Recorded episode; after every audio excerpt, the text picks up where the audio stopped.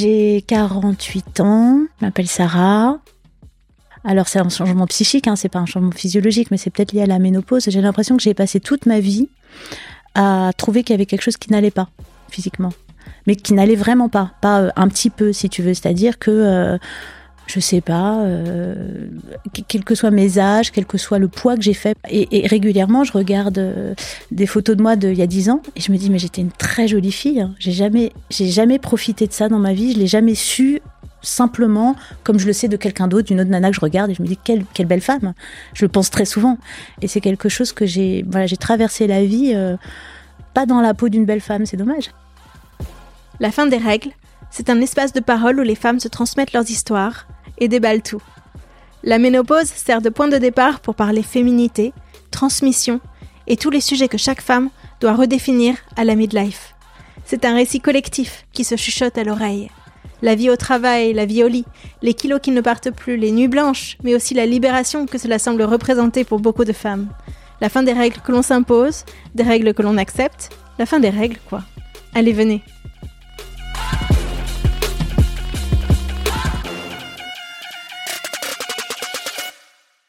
C'est parti hmm. Super. Bonjour Sarah. Bonjour Aude. Euh, je suis ravie que tu m'aies invitée chez toi, dans ton appartement, dans le ciel, euh, pour faire cet enregistrement. On se connaît depuis très longtemps. On est amis depuis, je sais pas, 20 ans. C'est vrai. Mais on se voit pas souvent. Et là, euh, il y avait une occasion de se voir, c'est que tu as sorti un livre mm-hmm. qui s'appelle L'énigme de ma vie et que j'ai lu avant de venir et dont on va parler. Avec joie. Est-ce que tu peux nous dire où tu en es dans la ménopause? Alors c'est assez. Je, pense que je ne sais pas bien où j'en suis, tout simplement parce que moi je suis, je prends une pilule euh, progestative mmh. depuis peu de temps très paradoxalement. Je vais pas rentrer dans les détails de pourquoi maintenant, euh, parce que moi j'ai jamais pris de ma vie la pilule, je la supportais pas. Enfin, c'était tout un problème dans ma vie. La question de la contraception, ça a été un, gros sujet. Euh, et donc très paradoxalement, c'est quand j'ai quand j'ai commencé à finalement ne plus être aux prises avec cette question ardente de faire, ne pas faire un bébé, que euh, j'ai pris une pilule qui euh, en tout cas c'est ce que dit la gynéco, lisse les symptômes. Donc, je ne sais pas exactement où j'en suis. Tu vois ce que je veux dire? J'ai un peu l'impression que je suis au tout début du processus, mais c'est extrêmement récent et j'en suis pas certaine, euh, surtout autour des euh, bouffées de chaleur. Ça, c'est vraiment le petit symptôme que je. Mais je sais pas si je le, si, ça m'arrive ou si moi je l'induis tellement, je sais pas pourquoi. C'est un truc qui me fait peur, la bouffée de chaleur. Alors, j'ai l'impression que dès que j'ai un petit peu chaud, je me dis ah ça y est, ça y est, ça commence. Et puis en gros, c'est tout pour l'instant. Hein. J'ai pas d'autres euh, signes. Voilà. À part, bien sûr, mais ça, c'est pas la ménopause. Mais enfin, ça rentre dans le sujet quand même, les, tu vois, les signes de, on va dire, de vieillissement rapide. Ça, c'est quelque chose de très particulier. Rapide? rapide, ça veut dire que d'un coup, tu as l'impression que tu te réveilles un matin et que là, la, peau, là, elle est, elle est, elle est ridée, elle n'était pas la veille. Oui, parce qu'elle est froissée le matin, ensuite elle se défroisse. Ah bah merci de me le dire, je ne savais pas. non mais d'un coup tu te dis ah mince parce que moi j'ai jamais mis des crèmes pour la peau et tout ça et d'un coup tu te dis faut peut-être que j'étudie la question là il y a un truc euh, c'est bizarre donc ça voilà c'est pas des signes de ménopause bien sûr mais c'est euh, comment dire il y a un sujet je trouve quand même qui vient euh, à cet âge-là autour des efforts qu'il faut faire pour entretenir la beauté que tu devais pas faire avant. Bon voilà. C'est des choses banales hein. et toi tu fais quoi? Pas grand chose c'est ça le problème. Qu'est-ce que je fais? Tu te regardes euh, dans le miroir ce que tu faisais pas avant? Je me regarde beaucoup moins qu'avant, en fait. Euh, c'est drôle ce que tu dis parce qu'il y a, il je sais pas, une semaine ou deux, j'ai passé trois, quatre jours seule dans un petit appartement euh, qui est limite encore en travaux et donc où il n'y avait pas de miroir. Et je me suis dit, mais quel bonheur de vivre dans un appartement sans miroir. Et ça m'a donné envie de, de, m'en passer. Alors en fait, quand on, je reviens ici, c'est impossible de se passer de miroir. Enfin, dès que tu as un rendez-vous, tu te regardes, tu t'apprêtes, tu t'actives, tu machin et tout ça. Mais euh, ça m'a parlé, euh, cette expérience de vivre sans miroir. Euh, justement parce que... Parce qu'il me semble que tu développes un rapport à toi beaucoup plus tendre, en fait. Beaucoup plus sympa quand tu te regardes pas. Tu. Sinon, tu te juges? Oh ouais. Enfin, je me juge, comment dire? Bah, Comme beaucoup de filles, hein, je m'imagine comme presque toutes les filles, euh, peut-être une partie des hommes aussi, je sais pas trop, mais euh, Mais je sais pas comment dire ça. J'ai l'impression que moi jusqu'ici, ça c'est peut-être un changement. Euh, alors c'est un changement psychique, hein, c'est pas un changement physiologique, mais c'est peut-être lié à la ménopause. J'ai l'impression que j'ai passé toute ma vie à trouver qu'il y avait quelque chose qui n'allait pas physiquement, mais qui n'allait vraiment pas, pas un petit peu si tu veux. C'est-à-dire que je sais pas, euh, quel que soit mes âges, quel que soit le poids que j'ai fait, parce que j'ai beaucoup perdu et pris du poids dans ma vie de plein de manières. Euh, j'ai toujours trouvé que ça n'allait pas, que voilà, et, régulièrement, je regarde euh, des photos de moi d'il y a dix ans et je me dis mais j'étais une très jolie fille. Hein. J'ai jamais, j'ai jamais profité de ça dans ma vie. Je l'ai jamais su simplement comme je le sais de quelqu'un d'autre, d'une autre nana que je regarde et je me dis quelle quelle belle femme. Je le pense très souvent, voilà. Et, euh, et c'est quelque chose que j'ai, voilà, j'ai traversé la vie. Euh, pas dans la peau d'une belle femme, c'est dommage. Il est encore temps. bah récemment, je me dis que justement, peut-être c'est cette expérience de absence de miroir, mais je me dis, il y a quelque chose à trouver en soi qui est justement ne pas être dans la question du beau ou du pas beau. Euh, mais en tout cas de, la, beauté au sens où on le définit, tu vois, esthétiquement pour les filles. Hein. La beauté, la minceur, enfin des choses comme ça, j'en sais rien, les rides, les cheveux blancs, pas blancs, enfin euh, tout un ensemble de marqueurs en fait euh, qui sont plutôt ceux de la jeunesse en réalité que de la beauté. Mais c'est vrai que la jeunesse est très belle. Mais j'ai oublié le début de ma phrase. Je sais plus ce que je voulais dire. Ah oui, je veux dire qu'en ce moment, je me dis pas ah je, vais me trouver belle enfin un jour. Je me dis ou plutôt je me dis je, je commence à comprendre que quand tu te regardes pas dans le miroir, tu commences à te trouver beau, mais comme tu comme un animal, c'est-à-dire tu commences à apprécier d'être comme t'es. T'aimes bien, ton corps il est là, il te porte, euh, il te fait faire des trucs. Enfin, tu commences à t'aimer comme un, tu commences à avoir un genre de gratitude pour ton propre corps, au lieu d'être dans une question sur ton image. Il y, a un changement de regard comme ça qui se fait en ce moment sur moi. La beauté n'est plus le sujet, c'est ça que tu nous dis. C'est-à-dire que ça reste la beauté en fait, mais c'est pas la même beauté. Alors c'est pas qu'elle est, c'est pas la fameuse beauté intérieure. non non, j'imaginais pas ça. Mais c'est tu vois, c'est quand quand on dit, tu vois, ben n'importe quel animal, en tout cas animal sauvage, tu le vois, sauf peut-être je sais pas euh, le blobfish ou je sais pas quoi. N'importe quel animal sauvage, c'est beau. C'est facile de trouver beau un animal parce qu'il y a une espèce d'intégrité. C'est cette beauté-là. C'est la beauté de quelque chose d'intègre en fait. Et quand on a ce regard sur soi dans le miroir où on scrute son œil, son machin, son truc, euh, euh et, ben on se désintègre en fait. tu vois ce que je veux dire? C'est un regard. On regarde des parties et non plus le tout. On regarde des parties et, et, et on devient complètement impuissant à se saisir de l'intérieur comme un tout. Et du coup, on se, voilà, on se désintègre. Et du coup, on, on fait un effort permanent pour se réintégrer. Alors qu'on est intégré, c'est pas compliqué à voir. Enfin, je, suis là. là. C'est pas si compliqué en fait. Et je trouve que ça, là, j'apporte cette, euh, cette sagesse, quoi. Que t'avais pas avant. T'as les cheveux bruns, bien bruns. Est-ce que tu les teins ou pas? Ah ouais, mais je les teins depuis longtemps. Enfin, j'ai eu plusieurs euh, périodes avec ça, mais moi, j'ai eu des cheveux blancs très très tôt. C'est quoi très tôt? Euh, j'ai eu, ben, je sais pas, je pense quelques cheveux blancs dès l'âge de probablement 25 ans, je me rappelle pas précisément. Et à un moment, ça s'est accéléré. Mais tôt, ça veut dire, je vais te dire, euh, je, je, je, pense que c'est lié aussi à. J'ai perdu mon père, j'avais 31 ans, et je crois que j'ai repéré à cette époque que là, tout à coup, il y avait une flambée de cheveux blancs. Je suis restée comme ça longtemps. Et puis, euh, J'envisageais pas de me teindre les cheveux. J'avais un rapport compliqué à ça qui était lié au fait que il y a toute une histoire familiale avec les cheveux blancs. Ma mère se teignait les cheveux. Comme vers la fin de sa vie, elle était très malade. C'est moi qui lui teignais les cheveux. Et quelque part, je lui en voulais de faire ça. J'avais envie de lui dire, mais c'est, on s'en fout, perd pas de temps à ça. Enfin, elle était fatiguée, elle pouvait pas le faire, elle voulait que je le fasse. Enfin, elle, elle se, comment dire, elle avait besoin en fait de, de, de s'accrocher à cette question de la beauté. Et moi, à l'époque, j'étais une jeune ado et, euh, et, je trouvais ça complètement ridicule et euh, qu'il y avait beaucoup plus important. Enfin voilà, donc euh, j'ai gardé longtemps une espèce de, de colère contre la coquetterie de ce fait-là. Et puis un jour, j'ai un copain qui m'a dit, euh, ouais, je sais pas, un bon copain à moi qui m'a dit, ah, pourquoi tu te teins pas les cheveux et tout, c'est con, ça fait vieille, t'es jeune, enfin je sais pas quoi. Et j'ai essayé. Puis j'ai trouvé ça chouette. Puis pendant des années, je me suis teint les cheveux et puis j'ai arrêté pendant quelques années, et puis j'ai recommencé. Je me souviens d'un truc que tu m'avais dit il y a hyper longtemps. Moi, j'avais pas encore 30 ans. Et euh, tu bossais certainement pour euh, des teintures de cheveux de type L'Oréal, je sais pas quoi. Oui. Donc tu faisais des études de marché. C'est vrai, j'ai fait une fois une étude là-dessus, ouais. Et tu me disais, en fait, les filles, elles en ont marre. Elles en ont marre de se teindre les cheveux. C'est, c'est vraiment chiant à faire pour elles. C'est vraiment un geste. Elles en peuvent plus d'être rentrées dans ce système et de plus pouvoir en sortir. J'ai gardé ça toute ma vie. Mais c'est vrai. Et je me suis dit, il faut pas que je le fasse. Il faut pas que je rentre dans ce système où je vais me retrouver bloquée à devoir me teindre les cheveux en permanence. Donc pour l'instant, je Mais lutte toi, tous t'as les pas, t'as matins. pas besoin, en fait. T'as pas de cheveux blancs. S'il y en a. Oui, t'en as très très peu. Enfin, je les vois même pas, tu vois, Ben. dans le- la lumière. euh.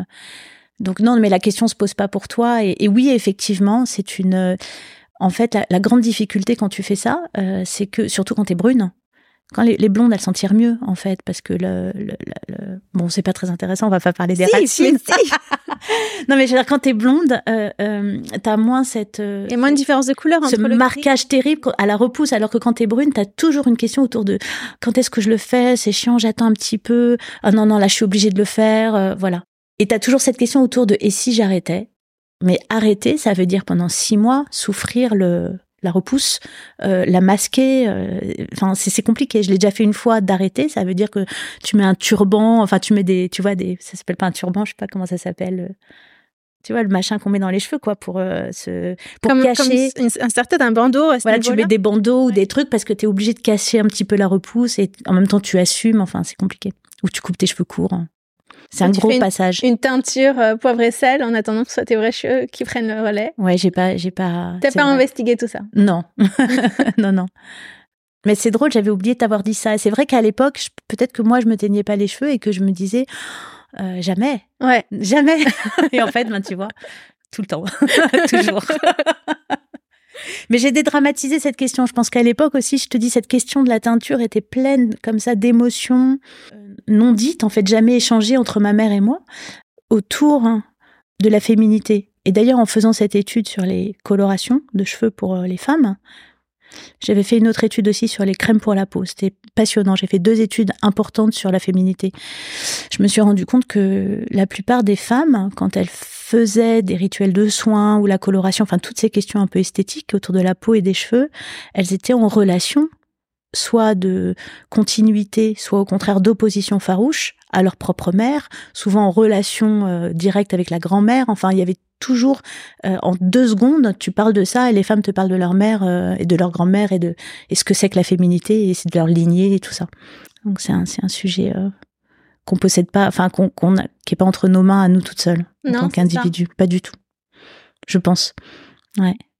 Et c'est et c'est la même chose pour toi. Qu'est-ce que qu'est-ce que t'as qu'est-ce que ta mère t'a légué si on revient sur le sujet de la ménopause? Est-ce qu'il y a des est-ce que t'en avais parlé avec elle? Est-ce que tu sais à quoi t'attendre par rapport à à ta génétique?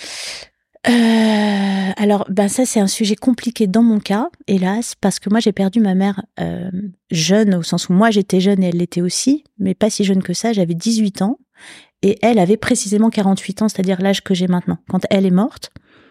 Donc, elle est morte quelque part à l'entrée dans la ménopause, un peu avant. Mais, entre autres choses, dans sa longue maladie qui a abouti à sa mort, il y a eu un moment où elle a, euh, assez tôt, en fait bien plus tôt, pour, moi, après c'est le récit que je m'en fais, mais je n'ai plus de repères depuis très longtemps euh, sur la vérité hein, de ce qui s'est passé, mais euh, elle a eu une hystérectomie. Je ne sais pas pour quelle raison. Endométriose ou quoi, j'en sais rien en fait, parce qu'à l'époque, euh, bah, tout ça était très très flou, et puis elle en parlait de manière très cryptée, et j'ai l'impression que c'était un... Enfin voilà, qu'elle vivait la maladie comme une, comme une punition, enfin il y avait quelque chose d'un peu compliqué et honteux. Donc elle n'en parlait pas beaucoup.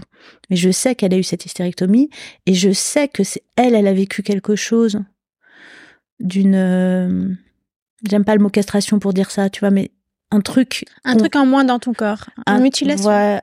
un- un truc qu'on vit normalement à la ménopause et elle a vécu dix ans plus tôt de cette manière-là, voilà. Et que donc il y a eu un sujet autour de ça. Mais après, euh, j'ai- elle n'a pas, j'ai pas eu le temps de, de la voir elle aborder la ménopause et moi, euh, enfin d'en parler avec elle ou encore moins. Enfin, donc, euh, donc comment te dire euh, Du coup, c'est une question que je me suis jamais posée. Enfin, je, je l'appréhende pas avec, euh, à part les bouffées de chaleur parce que je déteste avoir chaud. c'est une espèce de hantise personnelle. Je m'en fiche un peu hein, de la ménopause. Je, j'en pense pas grand chose. Je me rends compte. Est-ce que tu as peur de prendre du poids? Ah bah j'en prends. hein. Enfin, Bon, j'ai pas vraiment peur de prendre du poids de ce fait-là parce que comme je te dis, moi j'ai beaucoup pris et perdu du poids dans ma vie et repris. Et du coup, euh, j'ai toujours peur de prendre du poids, ménopause ou pas. Je me dis qu'au moins j'en prendrai pour une raison. Ce sera pas de ma faute, je sais pas. Mais euh... non, pas plus que ça, pas plus que ça. J'ai pas plus que ça peur de prendre du poids. Est-ce que j'ai peur de quelque chose autour de la ménopause? Non. J'aime bien euh, à plein d'égards, j'aime bien vieillir, moi. J'aime bien vieillir. Peut-être assez simplement aussi parce que j'ai perdu ma mère à cet âge-là. Donc, euh, pour moi, une année de plus, c'est euh, c'est une année de gagner. C'est pas une année de perdue, tu vois. C'est vraiment, elle s'accumule et chaque fois, je j'augmente le score en fait. Donc, je suis je suis heureuse. J'ai beaucoup de gratitude de d'arriver à mon âge et, et des années qui m'attendent s'il si, m'en attend encore. J'aime ces années. c'est les années cadeaux, si tu veux, pour moi. c'est en plus. Surtout à partir de 48 ans, tu penses? Tu trouves? Bah, pour moi, personnellement, j'imagine que oui, hein, parce que c'est un grand classique, en fait, quand tu as perdu un parent euh, jeune, en général, il se passe quelque chose pour toi à l'âge que tu atteins que, et que lui n'a pas atteint.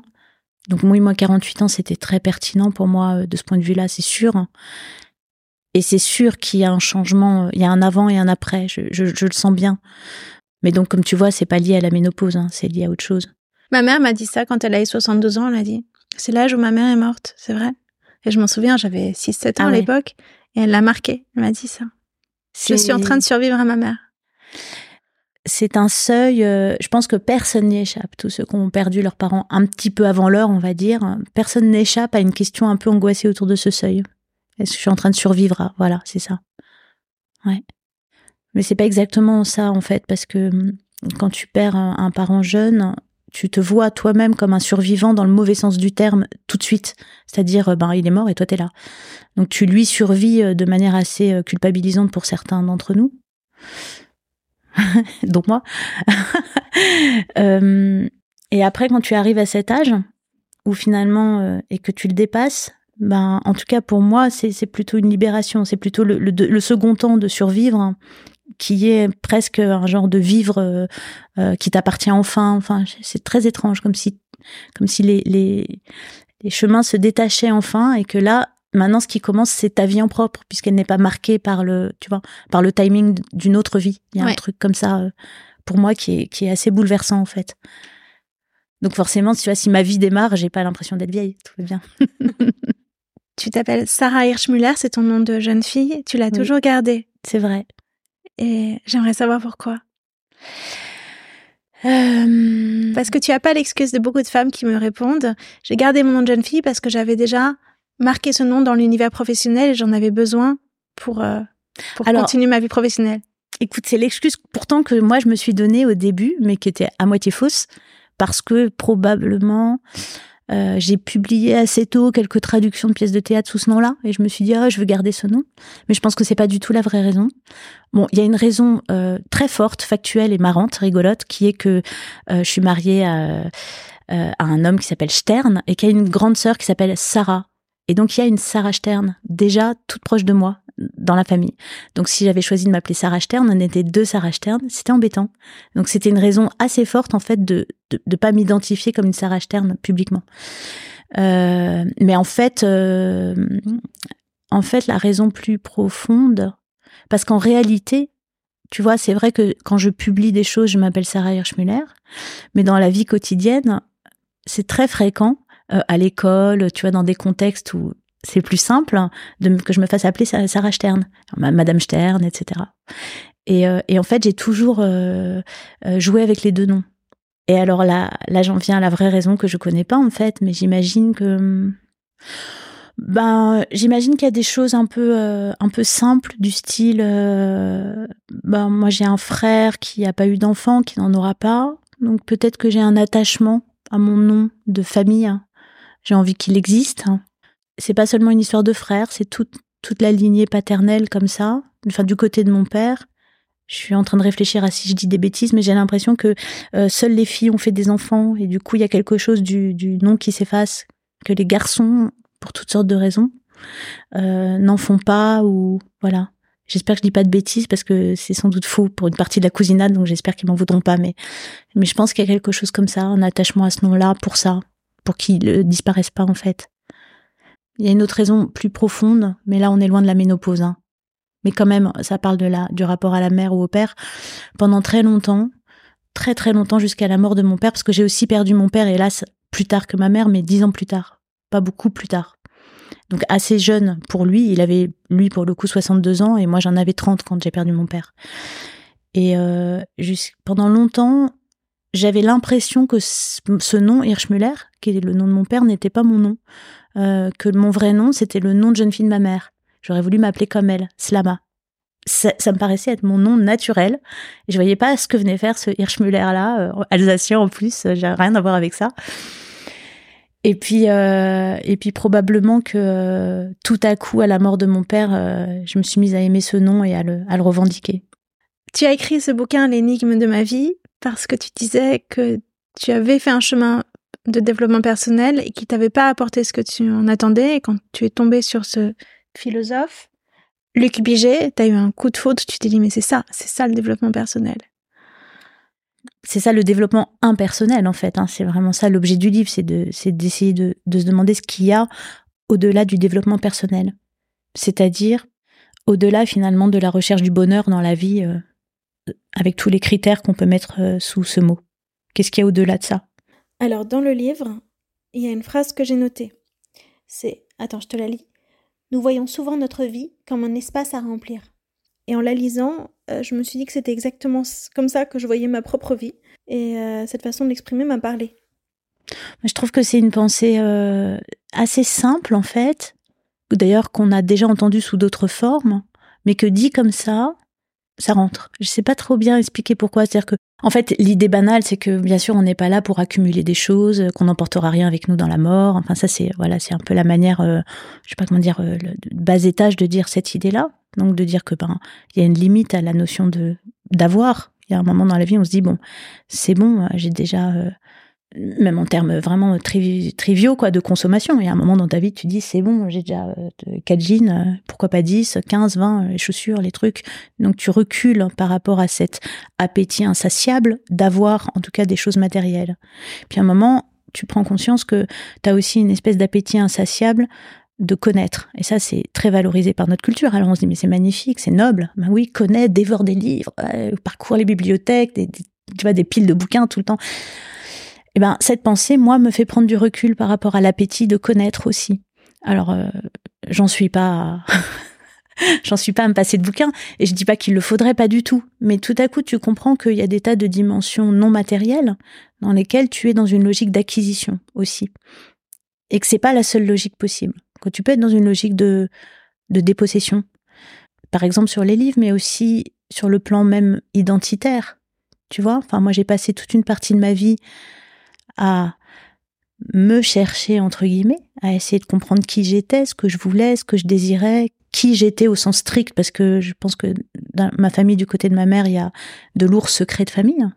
d'où le bouquin euh, de réécriture de l'histoire familiale que j'ai que j'ai fini par euh, par écrire et qui a soldé cette histoire pour moi. Mais voilà, il y a toute une partie de ma vie où il y a la, la quête identitaire, c'était quelque chose de très fort et voilà cette idée que comment dire que la vie n'est pas un espace à remplir. Elle, enfin moi, elle a, fait vaciller en moi cette conviction qu'il faut, euh, comment dire, qu'il faut trouver qui on est. Aujourd'hui, je suis à peu près convaincue qu'il faut trouver euh, qui on est personne. je comment le dire, tu vois. Que, là, il y a, quelque chose de, de beaucoup plus euh, excitant qui nous attend. Il y a quelque chose aussi sur l'impact qui, qui va exactement dans le sens que tu es en train de dire là. C'est-à-dire que, et si je le relis à mon activité dans le podcast, je me suis rendu compte que même avoir un impact, c'était déjà de l'ego. Souhaiter avoir un impact sur le monde. Ouais. Mm. Et qu'il fallait. C'était une notion qui n'avait pas à rentrer en ligne de compte, selon la pensée de Luc Biget. Mm, mm. Faut pas se poser la question de l'impact de ce que tu fais. Je dis quoi? Comment c'est possible qu'on me dise non, ne, te, ne, prends pas en compte l'impact? Et je l'ai mis en relation avec la, la façon dont, je, je travaille ce podcast, je fais ce podcast, c'est-à-dire que j'ai tendance à privilégier le contenu, ce que j'apporte, ce que je crée. Je vois les interviews comme une collection d'interviews qui se répondent et qui forment quelque chose, un chemin transformatif pour ceux qui écoutent et pour celles qui écoutent. Et je passe plus de temps à m'interroger sur cette collection que sur le fait qu'elle trouve son public. Hmm. Et les gens me disent, mais alors, t'as combien d'auditeurs? Quand est-ce que tu vas monétiser ton audience? Et moi, je me rends compte que je, je mets moins d'énergie là-dedans, en tout cas à ce stade, et c'est aussi parce que c'est le début, euh, que Mhm. juste à me dire, bon ben, celles qui écoutent, eh ben, elles y trouveront ce qu'elles auront besoin d'y trouver, et ça me remplit. Ah oui. Mais c'est. Euh... Enfin, ça, c'est une, c'est une, c'est une pensée très libératrice quand on, je trouve, quand on y accède vraiment. Mais c'est pas facile du tout cette histoire d'impact. C'est vraiment, à mon avis. Et pourtant, une fois qu'on est de l'autre côté, on se dit, mais évidemment, c'est merveilleux. Mais cette idée que que c'est suspect entre guillemets, c'est pas suspect moralement, mais que c'est une, c'était un dévoiement de se préoccuper de combien de personnes je vais toucher, de mon audience, de mon extension, etc. C'est très libérateur en fait. Euh, moi aussi, il y a une certaine époque, je me suis posé ces questions et de manière assez cruelle. En fait, c'est un tourment intérieur interminable. C'est-à-dire que euh, quand je chantais, euh, ben, je sais pas, quand tu publies un album ou quand tu publies quoi que ce soit, une chanson sur les réseaux sociaux, avec en plus le, le- le- la possibilité de visualiser, de, enfin, de, les likes, enfin, la- le caractère quantitatif de tout ça, tu te rends vite compte euh, que euh, bah, que t'en as jamais assez, enfin, et que euh, au début, euh, trois likes, t'es hyper heureux, tu sautes au plafond, et puis euh, deux mois plus tard, euh, euh, 80 likes, ça te paraît complètement nul, parce que t'as eu un autre post qui en a eu euh, 150. Alors pourquoi 80 Bon, etc. Et cette mesure des choses te fait en permanence monter, descendre comme ça, et et et et tu te détournes. Enfin, moi, je, je- moi, je t'adoube. Je dis, mais fais ça. Ne te préoccupe que du contenu. Ne te préoccupe que de cette collection parce que ça, c'est ton inspiration. C'est ce que c'est. Dirait, c'est, c'est- tu sais, il y a cette métaphore dans le livre. Il dit, on est comme un arbre. Enfin, les arbres ben, produisent leurs fruits en quantité, euh, euh, souvent euh, en abondance inutile. Euh, Il y en a trop. Ça tombe partout. euh, ça ensemence la terre. et ils ne font que ça. Et, euh, et c'est très bien. Et, euh, et moi, je trouve que c'est une, métaphore qui nous parle de nous. C'est-à-dire, il y a un moment où je me dis, ben, on est là pour produire son fruit le plus spécifique, le plus propre, donc chacun son inspiration. Toi, en ce moment, c'est de faire parler les femmes de ce moment très invis un, un- comment on dit? Invisibilisé de leur vie, qui est le moment de la ménopause, et donc de hop mettre quelque chose en lumière et se libérer de la question de l'impact, ben c'est mettre toute cette énergie dans, dans, dans la beauté du fruit, tout simplement. Et je suis convaincue, mais archi convaincue. Après, je suis archi convaincue, mais je suis aussi une grosse flemmarde, donc je sais pas, enfin comment dire, je sais pas jusqu'où il faut aller dans cette euh, dans cette logique de de pas se battre pour sa son autopromotion, parce que moi je suis un peu euh, euh, peut-être euh, sous-équipée de ce point de vue-là. J'ai peut-être même des inhibitions, etc. Donc je dirais pas qu'il faut rien faire, mais alors vraiment pas du tout. Mais je pense qu'il y a une bonne mesure pour chacun et que quand on l'a trouvé, la bonne mesure pour soi de combien on met d'énergie là-dedans ou pas, ben on est on est beaucoup plus heureux en fait, beaucoup plus. Je note encore euh, d'autres idées qui m'ont qui m'ont marqué. Alors, je crois que c'est une phrase que j'ai lue. Est-ce si avantageux de savoir ce que l'on veut faire de sa vie? Mhm. Avec l'idée de l'incertitude Eh ben, c'est une phrase qui m'a beaucoup euh, étonnée. Mhm. Qu'on puisse se dire que euh, c'était très bien de ne pas savoir ce qu'on voulait faire euh, de sa vie, puisque pour se poser la question de est-ce que c'est tellement avantageux de toujours vouloir savoir mais qu'est-ce que je vais faire, qu'est-ce que je veux faire? Et donc, en fait, se laisser guider par les choses plutôt que de vouloir leur imposer. Bah, lui te dirait, je l'ai l'ai beaucoup, je lui ai po- posé pas mal de questions sur ce sujet parce que moi aussi, ça m'a, ça m'a échappé longtemps en fait. Et je lui ai demandé notamment, je sais pas si c'est écrit dans le bouquin ou si c'est des choses qui relèvent des entretiens euh, qui n'ont pas été publiés, mais je lui ai dit, euh, et si tu avais un, un, un- fils de, de, de, sais pas, de 17 ans, qu'est-ce que tu lui dirais de faire alors? Puisque euh, c'est pas avantageux de savoir quoi faire de sa vie, alors que nous, avec nos enfants, on passe notre temps à- enfin surtout quand ils, ils sont en âge de, de choisir des études supérieures, à, se demander avec eux qu'est-ce qu'ils veulent faire et pourquoi et comment et voilà et où trouver sa place, etc. Et lui il m'a dit, bon il a pas évoqué cette question d'éducation, etc. Mais il m'a dit si j'avais un fils de 17 ans, je lui dirais tu lui recommanderais quoi pour développer ce muscle de pas chercher à savoir quoi faire? Il m'a dit, moi, je lui dirais, euh, euh, prends un sac à dos, euh, mets des vêtements, prends un peu d'argent pour pas être en difficulté, mais pas beaucoup, et fais un tour de France à pied. Et, et, et tu vas voir euh, que euh, tu vas t'en tirer, tu vas voir que tu vas trouver des solutions, tu vas voir que tu vas trouver des gens qui t'hébergent, tu vas trouver des choses, tu vas peut-être bosser un petit peu, mais tu vas tu vas t'en tirer, tu vas revenir à la maison, tu auras passé un an, euh, prends un an sabbatique et fais ça, et tu auras, comme il dit, testé la bonté de l'univers, c'est-à-dire tu auras fait l'expérience du fait que, que non, le monde te, non, le monde n'est pas si dangereux, non, le monde ne te rejette pas. Oui, tu as une place naturelle, elle est là, tu n'as pas besoin de la forger dans une société très étroitement humaine.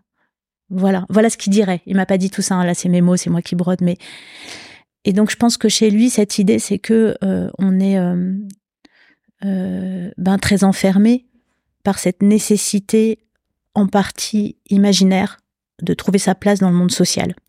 C'est très simple. Lui il dit notre place, elle est, elle est dans le monde au sens global. Le monde social, c'est un monde étroit nous ne sommes pas que des êtres sociaux. Nous sommes d'abord des créatures. On est là comme à l'égal des plantes, des animaux, etc. On est, des machins produits par la vie et pas par notre monde social, qui n'est qu'une couche très très fine. Et donc, il, recommanderait certainement de, de travailler tout ce qui en soi peut euh, trouver sa place dans le grand monde et pas dans le petit monde humain uniquement. Il te dirait, va passer trois jours euh, seul, prends une tente et va passer trois jours en forêt toute seule. Tu vas avoir peur la nuit et tout ça, il va se passer plein de trucs, puis après tu reviendras et tu seras transformé. Il dirait ça, ouais. Voilà, je l'ai pas fait. Hein. je suis très tentée. tu l'as fait faire à tes fils? Non, je leur ai dit. Je l'ai pas fait faire, mais je leur ai dit ce, je leur ai dit ce conseil. Et je les verrais faire euh, avec plaisir et sans trop d'inquiétude, je pense s'ils le faisaient. Je les laisserais faire, on va dire ça comme ça. J'espère. Parce que ce qu'il explique dans le bouquin, c'est que c'est normal de chercher à comprendre qui on est, ce qu'on est, et s'imposer en tant que jeu quand on grandit et qu'on part de la fusion avec la mère, on va dire, pour simplifier. Mais que finalement, la société dans laquelle on vit va trop loin et que ce jeu a toute sa, prend toute sa place toute la vie et devient une compétition de jeu et que même avoir une opinion et la défendre, c'est malsain en fait. Il dit même ça, il faudrait pas. Il faudrait pas considérer que parce qu'on a une opinion et qu'on y croit et que c'est une valeur forte pour nous, il faudrait absolument la défendre dans le monde. Oui, mais lui il dit oui oui. Il, il dit pas que c'est malsain en soi. Il dit, mais il dit comme tu dis que bien sûr il y a des impératifs de construction. Que tant que la, la personne est dans sa construction, elle a besoin de s'identifier à des rôles sociaux. Elle a complètement besoin. Il remet pas ça en cause. Donc il dirait pas à deux ans part dans la forêt. Euh, non, il remet pas en cause la, la, construction dans un monde humain, mais il appelle ça trouver sa note. Sa note, c'est le fruit que tu vas produire en fait. Donc il dit qu'il y a un moment, un âge, un âge de la comme ça. Alors il dit plusieurs choses là-dessus. Il dit d'abord que cette fameuse note, si on veut l'entendre résonner chez quelqu'un ou si on veut soi-même se poser la question de quand est-ce qu'on l'a entendu pour la première fois, il dit que c'est au début de l'adolescence, vers 14 ans, qu'on a un quelque chose comme une conviction autour de ça. Je veux écrire, je veux, je veux, je veux, je veux chanter, euh, je veux, j'en sais rien. Ça parle pour toi? 14 ans, je veux écrire, je veux chanter? Pour moi, oui. Euh, chanter, non. À l'époque, pas du tout. Et d'ailleurs, je chante plus. Mais euh, oui, oui, moi, je veux écrire. D'ailleurs, j'écris. En fait, c'est il dit qu'il y a comme ça un âge où il y a une espèce de d'explosion de, de, de, de, désir pour quelque chose, et que ça, c'est une référence importante à garder toute la vie comme un, un point d'ancrage, en fait.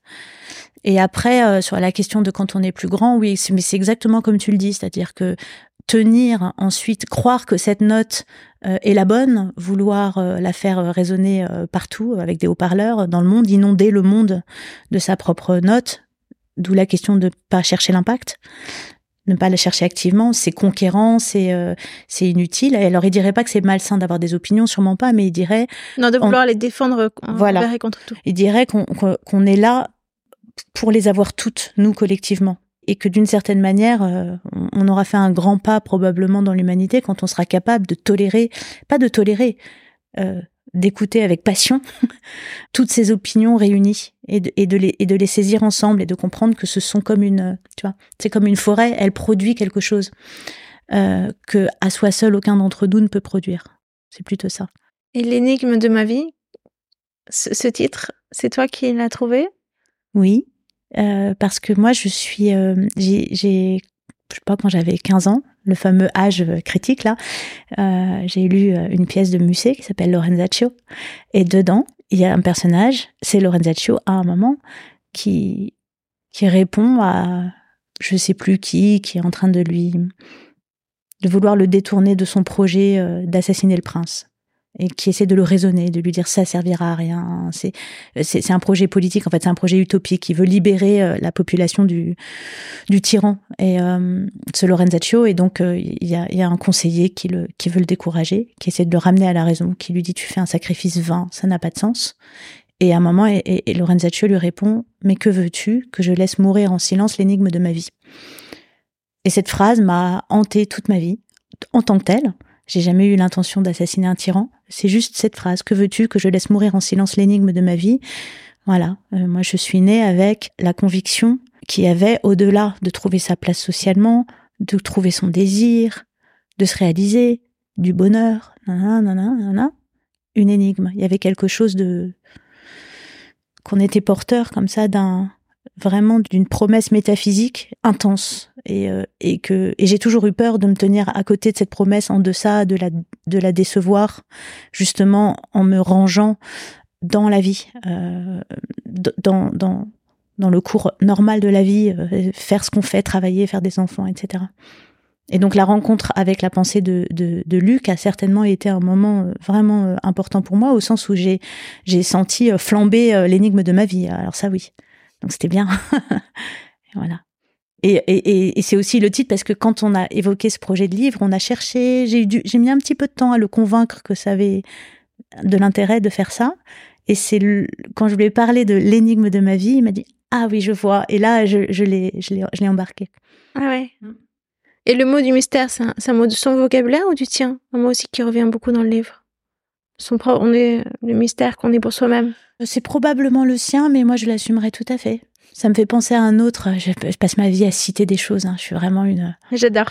Ouais, mais alors voilà, dans le genre appétit de connaissance, laisse tomber quoi.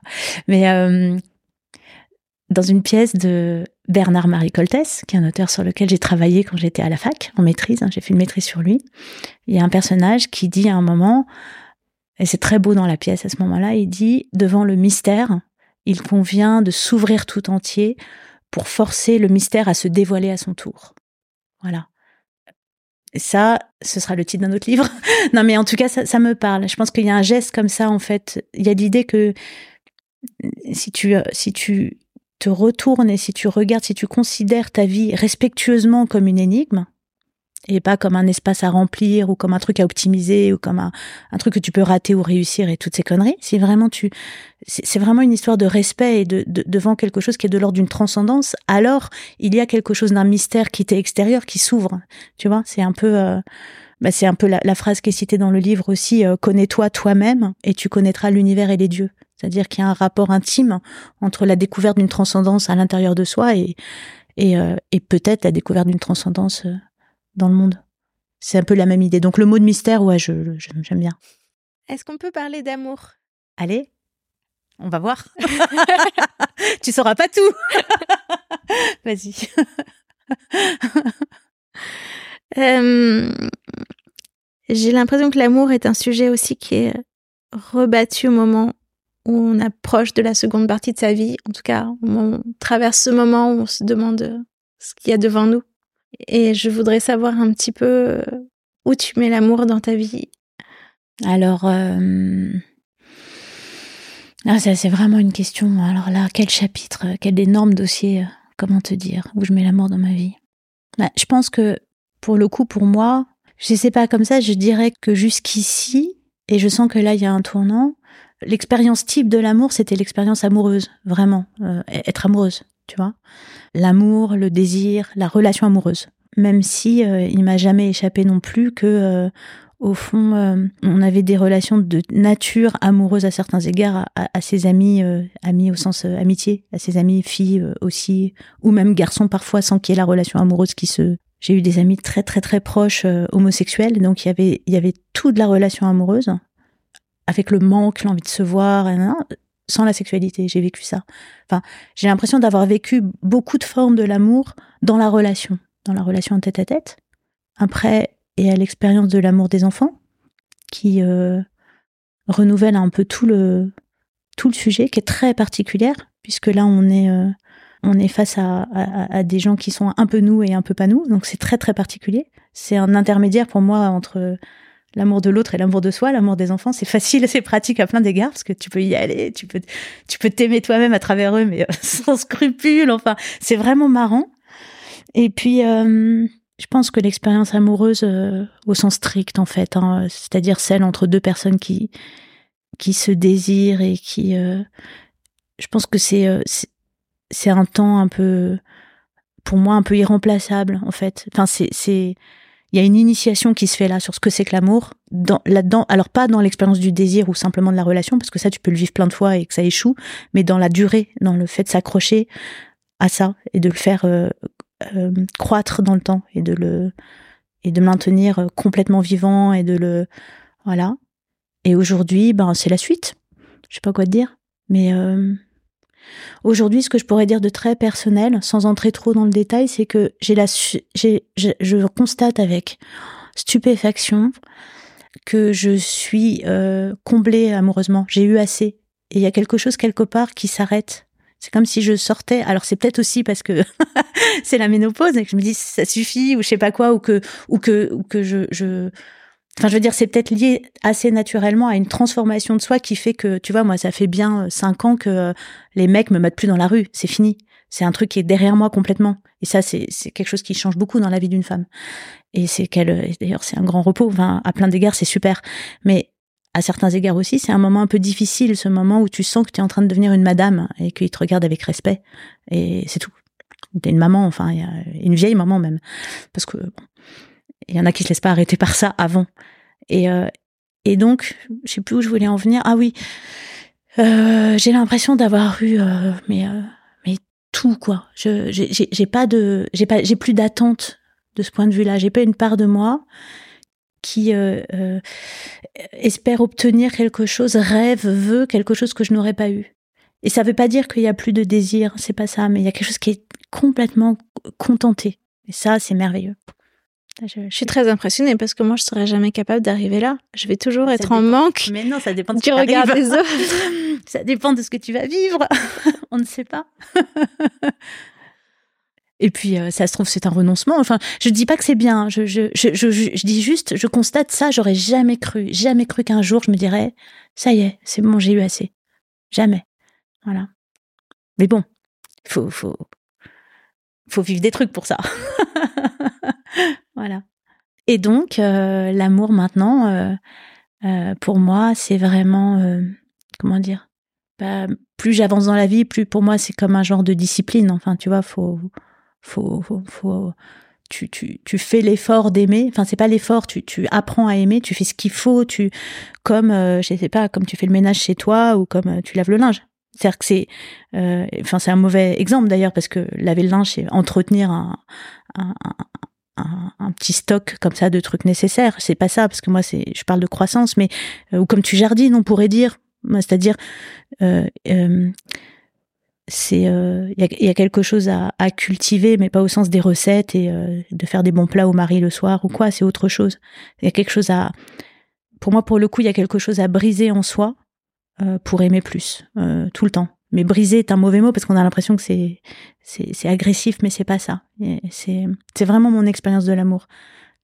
Casser de l'ego en soi pour être encore plus proche de dans ton couple?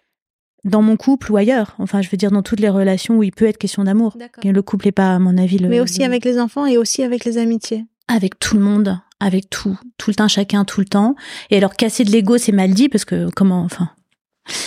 Mais c'est plutôt que parfois dans un. Enfin, moi, ça m'est arrivé une fois dans ma vie d'avoir un, moment de lucidité. Je sais pas pourquoi, j'ai eu de la chance, comme une révélation sur le fait, dans une dispute euh, en particulier récurrente dans mon couple, euh, un jour, il, il se trouve qu'on a dû se quitter en plein cœur d'une de ces disputes récurrentes. Et parce que je devais partir trois jours faire un truc pour le boulot. Et donc, je me suis retrouvée trois jours seule, partie euh, en emportant avec moi cette dispute. Et à distance, tout à coup, j'ai vu très simplement j'ai vu pour la première fois euh, que, que quelle huile je jetais sur quel feu. J'ai vu que je comment dire que je pouvais ne pas le faire et que je le faisais. Et c'est mystérieux comme tout parce que j'arrive pas à décrire en quoi c'était une telle révélation, mais c'en était une. J'ai pas arrêté de pleurer pendant trois jours. Je me suis dit ça t'arrête, c'est fini. Euh, pourquoi tu fais cette guerre? Euh, et t'as vraiment arrêté? Parce que c'est facile de arrêté du jour au lendemain cette guerre-là. C'était un comme ça. C'était justement, c'est pour ça que je parle de révélation, c'est-à-dire que c'était un renversement. C'était pas comme au quotidien, on se dit oh là là quand même, je sais que là j'ai déconné. Non non, c'était c'est comme si j'avais vu la l'épaisseur de nuages narcissiques que je maintenais entre moi et, l'autre pour rien. J'ai vu le nuage et j'ai dit hop, on le, vire. Et donc c'était à la fois très douloureux, c'est bizarre, comme une des douleurs de croissance très brutales. J'ai beaucoup pleuré et après quelque chose avait changé. C'est-à-dire que cette dispute n'a plus jamais eu lieu. J'ai arrêté de demander euh, cette chose que je demandais euh, euh, et que l'autre pouvait pas me donner. Tu veux pas dire ce que c'était? Non, je peux pas. Parce que là, pour le coup, ça engage, ça engage la vie privée de, de quelqu'un d'autre. Donc non, je peux pas. Mais c'est, tu sais, c'est des choses, c'est des choses banales. Hein. souvent, c'est même des petites choses, tu vois. Ça a toujours à voir avec le fait de, de trouver que l'autre ne nous donne pas assez de marques d'amour, de ceci, de cela, d'écoute, de trucs, des choses comme ça. Je veux dire, ça peut se loger dans n'importe quoi, cette demande insatiable. Voilà. J'ai une amie, j'espère qu'elle m'en voudra pas de raconter cette anecdote qui la concerne au micro, mais bon, je vais pas la citer, qui a, qui a divorcé il y a quelques années de son mari. Et quand elle l'a fait, qu'elle en a parlé à son entourage, elle en a parlé à son père, et son père lui a dit, mais est-ce que tu l'aimes assez? Il faut l'aimer, il faut l'aimer plus. Et elle me raconte aujourd'hui qu'elle a été incapable d'entendre ce que son père avait à lui dire, qu'elle a juste été énervée de ne pas être soutenue par son père dans un moment où lui annonçait que non, euh, c'était fini, il y, aurait divorce. Et qu'aujourd'hui, à, distance, elle entend cette, incapacité qu'elle a eue à, un moment à l'aimer. Mmh. C'est exactement ça. Tu vois, d'ailleurs, ça me, ça me, ça m'émeut très fort parce que c'est de ça que je parle. C'est de cette, ce moment où j'ai réalisé, je me suis dit, est-ce que tu l'aimes assez? Maintenant Est-ce que tu l'aimes dans toute ta mesure?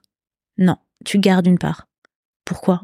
Et, et, moi, ça me bouleverse parce que je pense que si on, si on, mais je sais pas ce qui peut enseigner ça à quelqu'un. Hein. c'est la maturité, c'est la vie. C'est, je sais pas ce que c'est, mais si on, je regrette d'une certaine manière de ne pas avoir eu plus tôt cette, euh, cette, cette conscience qu'il y avait cette part inemployée que je gardais pour, pour moi, c'est-à-dire pour rien, alors que tu peux toujours aimer plus en fait. Tu peux aimer plus. Donc euh, voilà. Donc ce que j'appelle l'effort d'aimer, c'est vraiment l'effort pour débloquer cette petite part qui est euh, euh, qu'on veut garder pour soi illusoirement alors qu'on n'en fait rien et qu'elle va pourrir dans un coin. Voilà. Mais c'est ça. Mm. Mais c'est le malheur de la. Enfin, souvent les voilà les vieux papas euh, disent ça et, et, les jeunes femmes euh, comprennent pas parce qu'elles sont jeunes. Enfin, ça, ça prend avec la vie, ça. Mm. T'es fière de, ce parcours avec ton mari parce que vous avez une longévité incroyable. Vous vous êtes connue ouais. tôt. Je, je, suis surtout, euh, comment dire, reconnaissante. Enfin, je suis fière et je suis reconnaissante. Ouais, on s'est on s'est connus très tôt. On avait, j'avais 17 ans quand je l'ai rencontré. Et et, euh, ben on est on est ensemble aujourd'hui on est très très très proches en fait, vraiment très très proches. On s'est on s'est euh, rapproché à l'extrême avec le temps. Là aussi, c'est pour ça que je dis que je suis comblée. Je, je ne je suis pas entrée dans la vie amoureuse, en tout cas la vie conjugale, avec l'idée que ça c'était possible. C'est-à-dire d'arriver à tu vois à, à trouver l'équilibre, euh, le bon équilibre entre le la proximité, la distance, le respect des besoins de chacun, etc. Et le truc qui fait qu'à un moment, ça, ça, tourne, ça roule, il y a une grande intimité et en même temps, il y a à certains égards une grande distance aussi. C'est les deux. Enfin, quand il y a de la, quand il y a de l'intimité, elle est, elle est entière et euh, mais elle n'est pas requise euh, en permanence. Voilà sous la forme euh, de moments amoureux ou sous la forme de disputes. Il y a plein de, il y a plein d'intimité qui se joue que sous que, que dans la forme de la dispute quand on est jeune, tu vois. Et c'est chiant. On passe notre temps à s'engueuler, quoi. C'est absurde. Donc ouais, ouais, je suis contente de ça, bien sûr. Je suis très, euh, très heureuse de ça. Mais je trouve que c'est difficile. La vie amoureuse, encore une fois, sous sa forme conjugale, c'est pas mari et femme, je m'en fous, mais c'est le fait de d'être un couple, de vivre ensemble, de partager, et encore plus s'il y a des enfants, je trouve que c'est une aventure euh, vraiment, euh, c'est extraordinaire d'y arriver parce que c'est très très difficile ça réclame vraiment de, de, jongler avec beaucoup de choses. Voilà. Et pour peu qu'un des deux partenaires soit un tout petit peu euh, euh, en retard d'une marche par rapport à l'autre sur un certain sujet, ça peut, ça peut exploser. Enfin, ne pas être possible. C'est un, c'est un réglage très très fin. Et euh, mais je trouve qu'on demande trop au couple de toute façon. On, on le met pas, on le met dans des conditions de pression qui sont un petit peu lourdes pour lui. Tu, vois tu parles du quotidien, d'élever les enfants, de l'école, de tout gérer en même temps. Euh, je parle de, déjà ben, de la de l'obligation déjà de concentrer toute ta vie amoureuse sur lui. Ça, c'est un truc, euh, tous les couples se mangent à un moment à la question du désir, du désir pour les autres, en l'exclusivité ou pas ou quoi. Et, c'est quelque chose qui est, euh, bon, aujourd'hui, c'est beaucoup plus, c'est des questions qui sont beaucoup plus ouvertes qu'avant, mais il y a quand même un, enfin, on vient quand même d'un, d'un modèle social qui a bon droit d'ailleurs, un peu comme les moines là qui euh, euh, avaient leur ascétisme. Le, couple, la conjugalité, c'est un ascétisme en fait. Et souvent on le, on le, on le prescrit euh, d'une manière un petit peu autoritaire, peut-être trop tôt, c'est-à-dire à un âge où les gens sont pas mûrs pour pour le porter et en comprendre l'intérêt, en porter les fruits. Et donc souvent les couples se cassent les dents sur la question de l'infidélité ou du de l'absence de désir ou des choses comme ça. Et donc je sais plus à quoi je répondais. Euh, tu disais qu'on en demandait trop au couple? Oui. Bah, on lui demande trop de ce point de vue-là, à mon avis. On demande, il y a quelque chose qui est pas assez, qui est trop raidasse comme ça, trop. Voilà. Comment vous euh, avez résolu ça? Wow. résolu. ça ne se résout pas. Comment vous l'avez abordé? Euh, en, bah, en se donnant des libertés mesurées en négociant, en revenant en arrière, en disant en fait c'est pas possible, je peux pas, je suis trop jalouse, je suis, en, en se battant avec la question, mais en, en, la, en, la, en la mettant dans le couple en fait, en se disant on va, on va, on va voir, on va, on va expérimenter, on va faire des pas en arrière, des pas en avant, on va, voilà, en se mettant du même côté par rapport à cette question, je dirais, en essayant de se mettre du même côté, parce qu'en fait c'est une question, euh, euh, euh, comment dire ça? Brûlante. On, on, joue pas impunément avec la liberté amoureuse, la jalousie. C'est très, c'est très très vite explosif. En fait. Tu veux dire que ça peut faire des dégâts dans le couple? Ça peut faire des dégâts entre ouais, Ouais, ouais, Je pense que oui. Bah, je pense que là aussi, si c'est un petit, c'est un balai comme ça extrêmement où chaque pas compte et que s'il y en a un qui fait un trop grand pas d'un côté, un pas maladroit, s'il y en a un qui souffre trop et que l'autre ne le rattrape pas, ouais, ça peut faire exploser un couple. Ouais, ouais. C'est dangereux. Mais ne pas le, discuter aussi fait des... Mais ne pas le discuter, à mon avis, est encore plus dangereux. Donc euh, voilà, entre deux, euh, entre deux risques, euh, nous on a choisi celui d'ouvrir la question de notre couple et de l'ouvrir bah, de manière très, je dirais, très ouverte au sens. On a mis beaucoup de temps à comprendre qu'il fallait surtout pas fixer des règles, surtout pas, et que les règles du style ça oui, ça non, ça t'as le droit, ça t'as pas le droit, euh, ça nous foutait dedans quoi. C'était euh, c'était le le début de la guerre. T'as as dit que tu faisais ça, t'as pas fait. Tu vois ce que je veux dire? T'as pas respecté, t'as pas la notion de règle, de contrat en la matière. Euh, elle elle durcit tout et elle durcit la guerre quand il y en a, parce qu'en fait on joue avec des sentiments très profonds et, sur lesquels on n'a pas la main. la, question de la jalousie, quand tu vraiment tu t'exposes, tu sais pas du tout ce que ce qui va sortir de toi à ce moment-là. Et donc on a mis du temps à comprendre qu'il fallait euh, surtout pas être dans des règles, surtout pas s'appliquer l'un à l'autre les mêmes règles. Surtout pas. Euh, lui, il veut tout savoir, moi je veux rien savoir, enfin, surtout pas. Et puis, euh, surtout, euh, se, bah, être tout lâché si, si, si, si ça va pas, en fait, tu vois. Enfin, c'est-à-dire donner un genre de priorité. à vous deux. Mais même ça, c'est une règle et je suis pas très sûre que ce soit vrai. Je sais pas. Non c'est, oui, c'est encore formulé comme une règle et c'est faux. Ça marche pas comme ça en fait. C'est autre chose. C'est un. Mais je pense que ce qui permet euh, de de ce jeu, de prendre ce risque, c'est quand même une conviction très très forte de part et d'autre qu'on va rester ensemble, que c'est, que c'est presque inconditionnel. Et si on n'a pas cette foi, à mon avis, c'est très difficile de prendre certains risques. Voilà. Et pourquoi on a cette foi ou pas dans un couple, ça, c'est un grand mystère pourquoi un couple arrive à, créer cette, euh, cette alliance euh, euh, très très forte où chacun se sent vraiment lié jusqu'au fond de lui-même et ça veut pas dire qu'on peut pas se séparer hein, c'est pas mais ça veut dire que vraiment il va falloir attaquer très fort le lien pour qu'on en vienne à l'idée qu'il faut se séparer c'est c'est très loin ça pourquoi un couple fait ça je sais pas mais je recommande. je recommande la, la, promesse d'inconditionnalité euh, si elle est possible de part et d'autre. Ouais. Bon, c'est le mariage, hein, en fait. Dans un autre épisode, j'avais parlé de ça avec Odile Béziard parce que elle, elle venait de divorcer, elle a rencontré un homme avec lequel c'est formidable, mais tous les deux, comme ils sortaient d'un divorce, ils voulaient pas d'exclusivité sexuelle.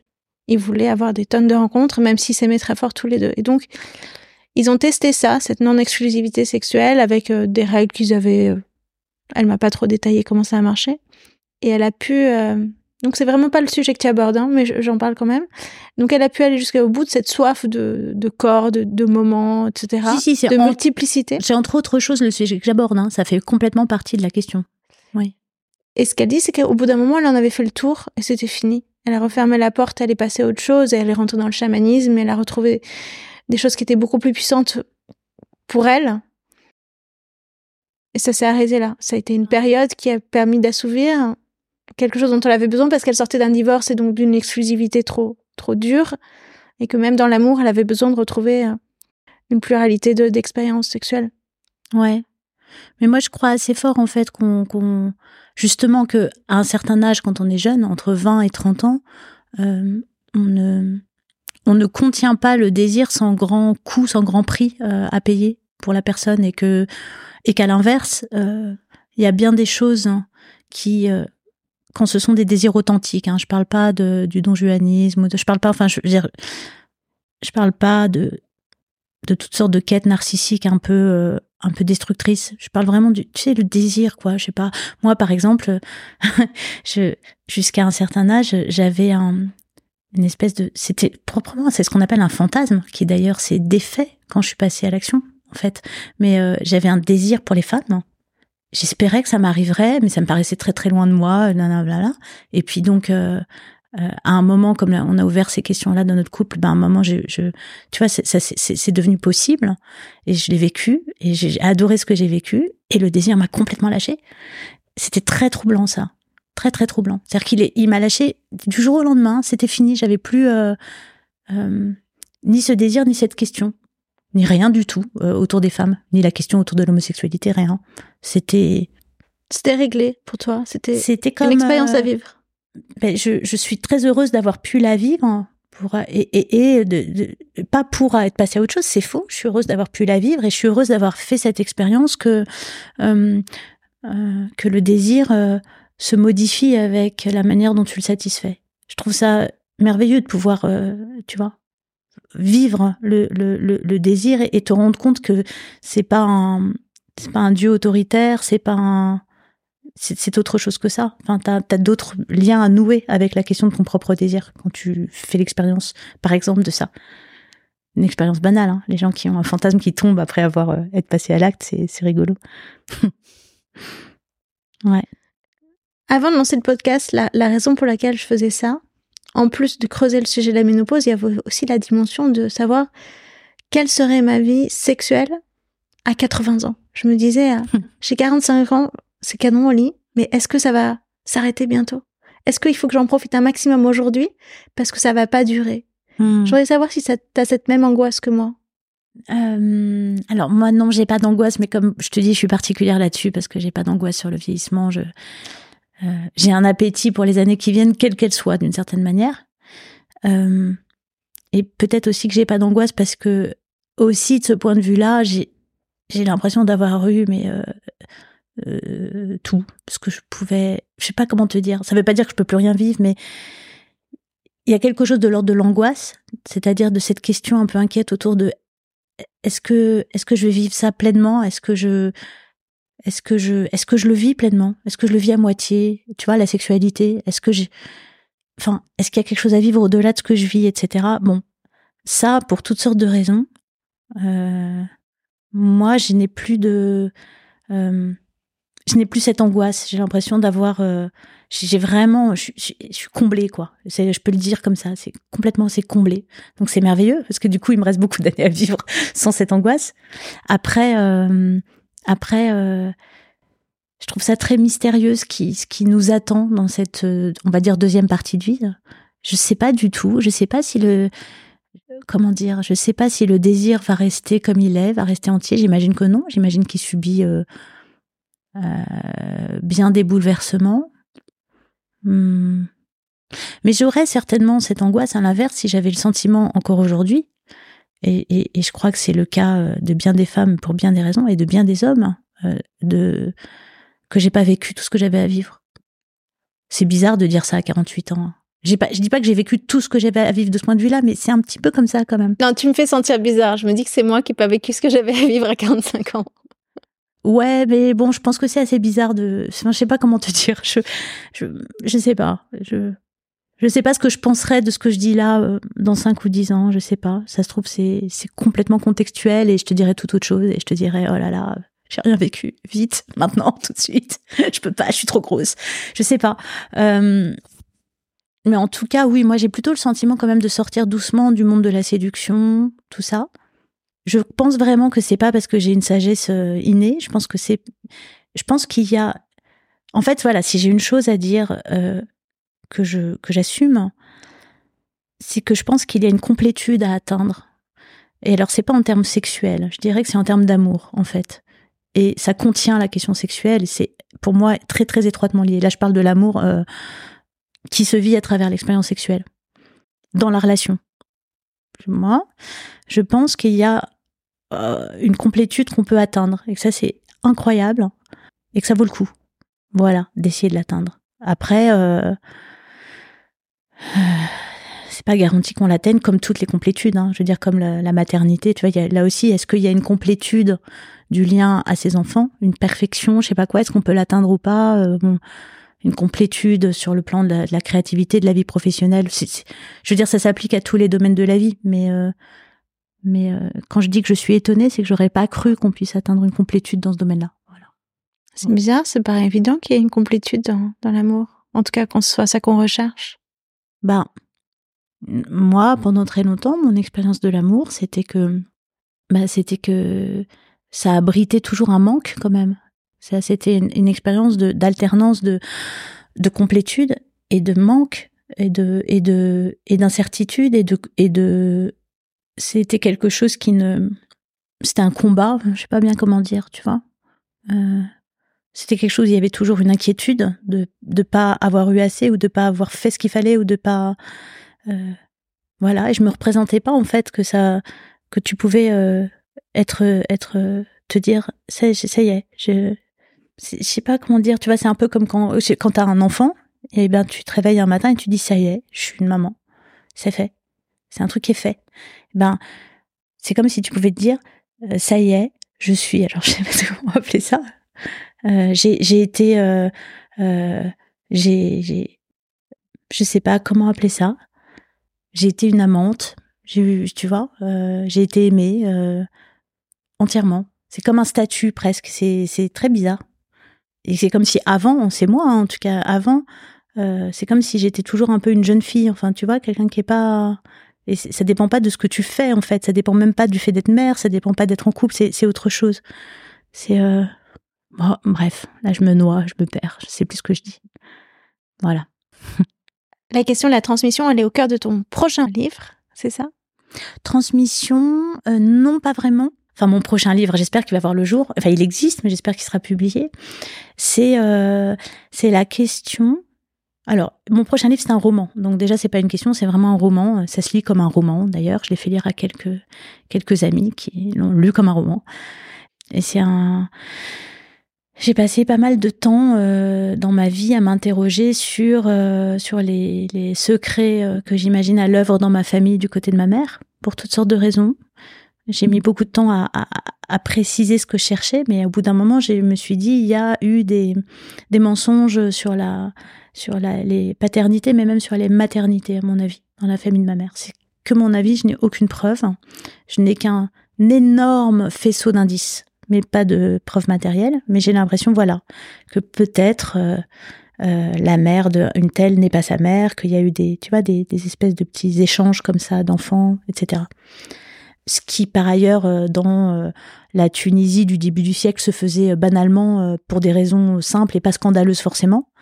Euh, c'est-à-dire que ça arrivait qu'on ait un enfant en trop, on n'en veut pas, on le donne à la famille qu'on n'a pas et ça se passe très bien. Je veux dire, c'était banal de, de, de s'échanger des enfants et sans en faire tout un plat, mais dans mon cas particulier, je pense que c'est plutôt lié à des, à des scandales, à des grossesses euh, qui auraient pas dû avoir lieu, à des unions, voilà. Bref, j'ai cherché, j'ai cherché, j'ai fouillé les archives, j'ai fait tout un travail en, en psychogénéalogie et euh, à un moment, j'ai vu que j'arriverais pas plus loin sur le plan de la recherche généalogique, que j'aurais pas plus de, de preuves en fait, que j'allais pas pouvoir faire euh, craquer la vérité, tu vois, me rendre justice.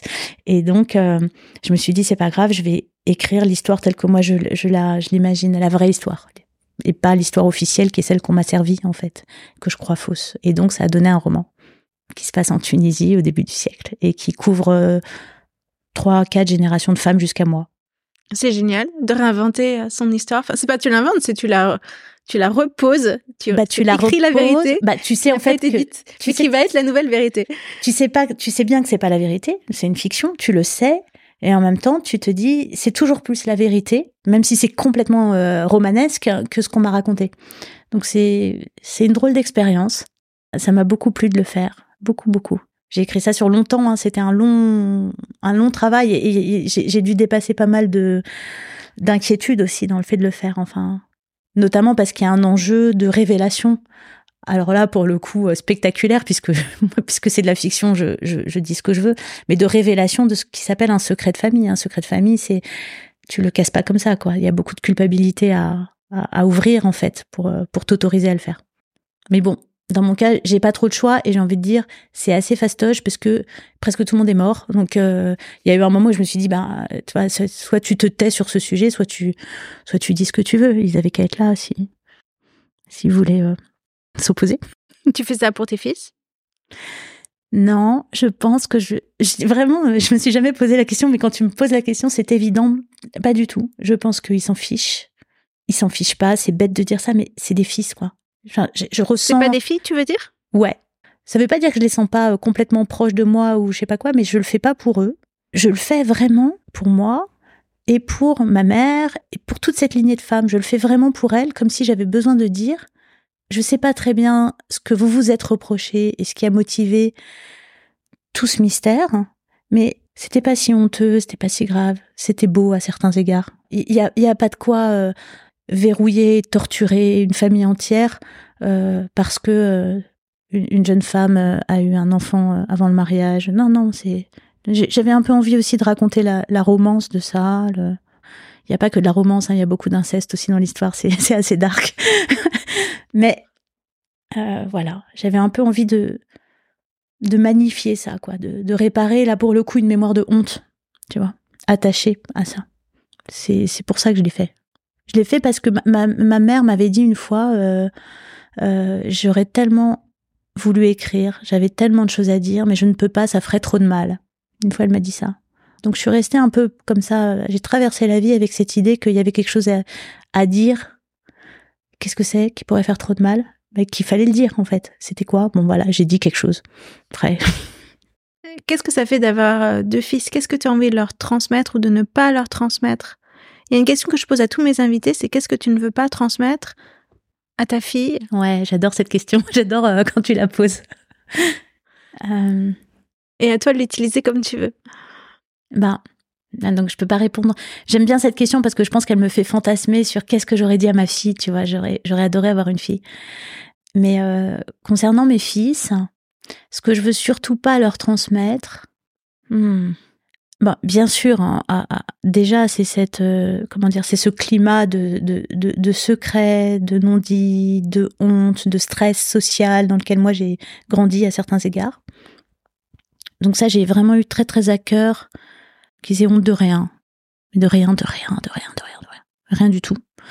Ça me paraît euh, vraiment euh, très important en fait qu'ils se, tu vois, qu'ils qu'ils avancent comme ça dans la vie avec euh, avec l'idée que ils sont là pour euh, pour être quelqu'un. Et être quelqu'un ça va en grande partie euh, échapper à tous les formatages qui, qui que, que, je leur aurais fait subir légitimement. Voilà j'ai envie de transmettre ça. C'est-à-dire ce que j'appelle légitimement c'est tu vois c'est le fait de les pousser dans un certain sens de leur je sais pas comment dire de les moi, par exemple, c'est un grand mystère, mais moi, mes, deux mes deux fils, je les ai conduits à faire une bar mitzvah parce que je suis de culture juive, pas très pratiquante. Ça, ça a été un gros débat avec moi-même parce que plus j'avance dans la vie, plus cette dimension-là de mon identité spirituelle, j'ai envie de dire, s'éloigne de moi. Plus moins je m'identifie à elle, à elle en propre. Euh, ça, ça, devient comme un, un, territoire spirituel parmi plein d'autres où je puise euh, ce que je veux. Euh, et pourtant, j'ai fait euh, ce qui était un gros effort pour moi de les conduire à, tu vois, euh, aller au Talmud Torah, apprendre l'hébreu, nanana, nanana, nanana, les conduire jusqu'à la bar mitzvah. Euh, dans une synagogue libérale, parce que voilà, j'aurais pas pu tellement m'identifier à, quelque chose de trop orthodoxe, c'est sûr. Mais en étant moi-même déjà très très en, porte-à-faux par rapport à tout ça, mais je me disais, bon, je me dis encore aujourd'hui, ça se trouve, t'es juste une femme juive et donc euh, tu peux rien. Euh, le, voilà, l'injonction de transmission, tu la, tu la, tu, tu y obéis et tu discutes pas. Et c'est ça que t'as fait en vrai, euh, euh, profondément. C'est-à-dire que je pense que j'ai pas eu beaucoup de liberté par rapport à ça, parce que cette injonction est tellement forte en fait dans cette culture. Mais par ailleurs, je me suis, je me suis dit, euh, j'assume tout à fait euh, de les mettre comme ça dans un moule où il est question euh, euh, un, moule social, j'ai envie de dire, où il est question de transcendance, de Dieu, de trucs, de d'une langue un peu bizarre et tout ce que tu veux, tout en leur disant de l'autre côté, t'en sors comme tu veux. Pour moi, t'en sors comme tu veux. Tu vois, pour moi, si t'as envie, tu, de, de, je sais pas, t'as envie de, si un jour t'as un fils, t'as envie de pas le circoncire, tu le circoncis pas. Surtout. C'est-à-dire, tu, tu, tu es spirituellement entièrement libre. Mais il me semble que pour l'être, c'est pas mal d'avoir un, une belle prison, quoi. belle, de bonne qualité. T'as bien, quoi, tu vois, qu'il y a des siècles et tout derrière elle. Voilà. C'est un peu comme ça que je le vois. Voilà la transmission, selon moi. Il se passe beaucoup de choses dans la société actuellement. Je sais pas si tu suis un petit peu les mouvements féministes d'aujourd'hui et comment tu les regardes C'est difficile de pas de passer à côté euh, à notre époque. Enfin, tu vois, euh, euh avec euh, aussi MeToo quand même qui a fait pas mal d'éclat. Avec, enfin, je veux dire, c'est difficile de pas être interrogé par la question féministe quand on est une femme aujourd'hui, franchement. donc après, comment te dire? Comme je t'ai dit, moi j'ai assez peu d'opinion. Je, je ne, enfin, c'est pas un thème qui m'occupe comme un objet de réflexion euh, personnel. Mais parce que d'une certaine manière, je, je assez tôt dans ma vie, j'ai fait un pas de côté par rapport à la question politique, pas au sens où je trouve que ça vaut pas le coup, que c'est pas intéressant ou je sais pas quoi, mais au sens où je trouve que c'est très difficile d'avoir le bon rapport à, cette question, tu vois, des mouvements politiques, des opinions, de ce qui est bien, de ce qui est mal, etc et que c'est très difficile d'avoir toute cette agitation quand ça n'est pas en relation avec un pouvoir. Voilà. Et donc, comme notre pouvoir politique, en gros, c'est de voter une fois tous les sept ans, un peu plus si on fait les. Il y a un déséquilibre, il y a quelque chose qui ne va pas en termes de voilà. Je, dirais pas ça si j'étais, je sais pas, une femme entrepreneur, si j'avais une association. Enfin, mais moi, je n'ai pas, je n'ai pas cette position de pouvoir dans ma vie qui me permet de mettre en pratique autrement que dans ce que j'enseigne à mes enfants ou en écrivant des livres, des idées autour de ça. Donc, j'ai pas beaucoup d'idées, j'ai pas construit quelque chose je trouve que comme ça, mes grandes idées, c'est très simple, hein, elles sont banales. Je pense que moi, je, je pense que c'est très très urgent que le monde se féminise à outrance, je dirais. À certains égards, vu d'assez loin, je trouve que tous ces mouvements, parce que ça participe d'une vague comme ça, tu vois, de déferlement de de, pouvoir féminin. Je trouve ça hyper important euh, et on est loin d'en avoir trop et, voilà. Et moi, je trouve que ça c'est mon intuition. Le monde est beaucoup trop. Euh, euh, tout le monde a soif quoi de, de, féminité à, à plein d'égards. Euh, et les femmes, elles sont super. Hein. c'est des horreurs aussi à plein d'égards, mais je veux dire voilà, c'est pas elles qui. Bon bref, je vais dire des banalités là-dessus, mais on, voit très bien que la violence sociale est, assez peu du côté des femmes en fait. Que la grosse violence qui fait mal, enfin, qui pose des problèmes partout, voilà, elle est, beaucoup du côté des hommes. Ce qui ne veut pas dire qu'ils en soient euh, responsables d'ailleurs, c'est un système. Mais euh, quand je dis que le monde a besoin de féminité, c'est que les hommes aussi ont besoin de cette féminité et, d'une moindre maltraitance de leur rapport à la virilité. Après, euh, dans le détail, tu vois, je, moi, je suis, je suis pas très fan de de tout ce qui est un petit peu revendicateur, euh, justement, euh, de tout ce qui revendique le pouvoir, mais c'est parce que c'est ma posture. Donc, je suis pas très fan de la, du côté on n'a pas besoin de vous, on en a rien à foutre, tout ça. Même si je pense que c'est vrai. je pense que les hommes ont du souci à se faire. Je pense que les femmes n'ont pas besoin d'eux. Enfin, elles n'ont pas besoin d'eux sur le plan à, plein d'égards, elles ont assez peu besoin des hommes. Personnellement, je le pense. Mais par contre, il n'y a pas que le besoin. Enfin, tu vois, elles, ont beaucoup à perdre à, ne pas se confronter euh, avec euh, avec l'homme dans leur vie. Euh. Mais c'est pas de l'ordre du besoin pour moi, c'est autre chose. C'est une opportunité de de croissance fantastique. Mais l'homme en tant que patriarche, ouais, bye. Je sais pas. Enfin, c'est pas. Est-ce que tu dis, tu l'as toujours pensé? Ouais. Euh, j'ai pas, j'ai pas des pensées très euh, aiguës hein, sur ce sujet, comme tu vois. Je, je donc, qu'est-ce que j'ai pensé par le passé Qu'est-ce que je pense aujourd'hui? Je pense des choses comme ça, un peu de loin, un peu vagues. Et oui, je l'ai toujours. Enfin, je l'ai toujours pensé. Moi, j'ai toujours désiré les hommes, donc je me suis jamais dit euh, t'as pas besoin d'eux. C'est pas une question de besoin. C'est vraiment une question de désir. C'est une positivité. Je veux dire, j'aime l'énergie masculine. Enfin, hein. Mais après, euh, oui, j'ai toujours pensé et, et je l'ai pensé encore plus à certains égards dans l'expérience de couple, en tout cas au début, etc., que les hommes euh, sont super chiants, quoi, et qu'ils ont du souci à se faire, parce que oui, les femmes peuvent euh, facilement se passer d'eux dans plein, plein, plein, plein de dimensions de la vie. Enfin, moi, je, je, je trouve ça très crédible qu'on traverse une phase où, où les, les, femmes vivent entre elles. Tu vois, il y a beaucoup de mamans solo euh, qui ont tout à fait avantage à, vivre avec des femmes plutôt qu'avec des hommes, indépendamment de la question amoureuse, pour euh, partager les soins, les enfants, le truc. Enfin, sur un plan pragmatique, euh, les hommes sont beaucoup déboulés pour les femmes, ouais, je le crois. Mais après, bon, moi je dis ça, tu vois, je vis, je vis avec un homme comment dire moi je sais pas si j'aurais pas du tout eu la même vie si j'étais pas euh, euh, avec un homme dont je suis à, moitié quand même dépendante financièrement. Tu vois j'ai jamais eu de question autour de mon autonomie euh, je m'en fous mais c'est aussi parce que je me sens très très libre de ce point de vue là dans mon couple. Donc la question se pose pas.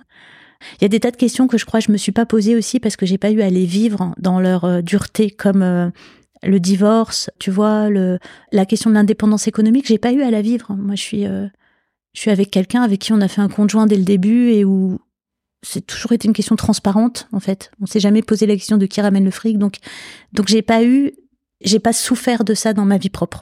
Moi, j'ai jamais imaginé que le monde pouvait tourner sans les hommes.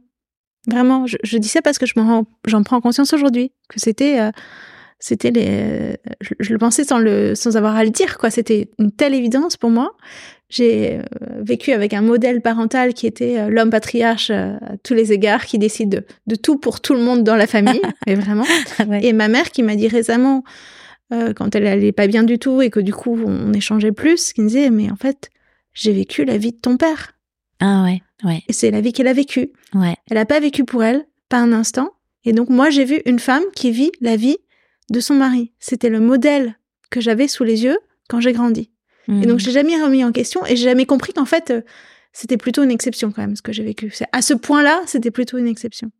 Ça dépend dans quel pays. Ben, tu, tu, as, raison, mais il y a des tas de traditions et de cultures où c'est pas du tout une exception, c'est la règle et même encore beaucoup plus. Mais oui, oui, je comprends ce que tu veux dire. C'est vrai que moi, j'ai pas vécu ça. J'ai grandi dans une famille avec euh, une femme forte, en fait, où tu as plutôt le sentiment que c'est elle, en fait, qui, qui occupe cette place, la place du pouvoir, c'était plutôt ma mère, en fait. Du coup, voilà, je suis pas venue au monde avec une tension sur ce sujet-là. Et du coup, j'accepte tout à fait mon rôle de femme soumise, puisque j'ai aucune tension, ça me pose pas de problème. Non, mais voilà, mais, mais c'est intéressant comme question. Je dis pas, je pense pas du tout euh, que les femmes puissent se passer des hommes ou construire un monde sans hommes. Enfin, je pense que ce serait vraiment très dommage et, que ça n'a même aucun sens, en fait, tout simplement. Euh, je pense qu'on est aimantés, les hommes et les femmes.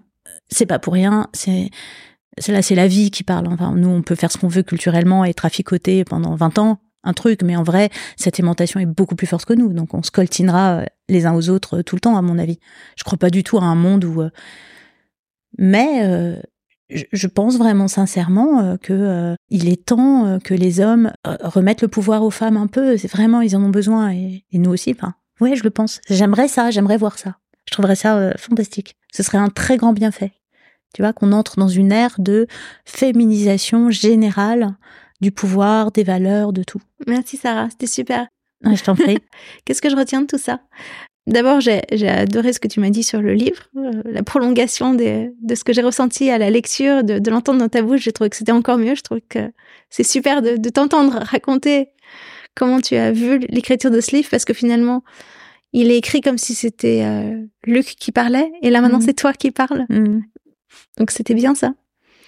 Et euh, je trouve que tu as une justesse sur les sujets de, de l'amour, des, choses que tu as sorties sur le moment, je t'ai pas, je t'ai juste laissé parler pour pas interrompre. Et je me suis dit, mais waouh, mais qu'est-ce qu'elle dit Des fulgurances en masse. C'est ça. ouais. Écoute, tant mieux, je suis ravie. Je suis ravie. En tout cas, moi, moi j'adore l'expérience aussi parce que ça paraît pas comme ça, mais je réfléchis pas du tout toute seule. Et du coup, c'est super de faire l'expérience de, de, de, réfléchir parce que tu me poses des questions, parce que je, je, ne pourrais pas inventer toute seule tout ce que je te dis là. C'est vraiment euh, au contact euh, de questions et dans un contexte comme ça, où, où peut-être j'ai l'impression euh, fausse d'ailleurs de m'adresser à des femmes. C'est stupide. J'espère que des hommes écoutent ce, cette émission aussi. Il y en a, ils sont cachés. Ils se cachent. Dans des petites trous de souris, ils ont l'impression de, de regarder comme ça. Super, merci beaucoup. merci à toi.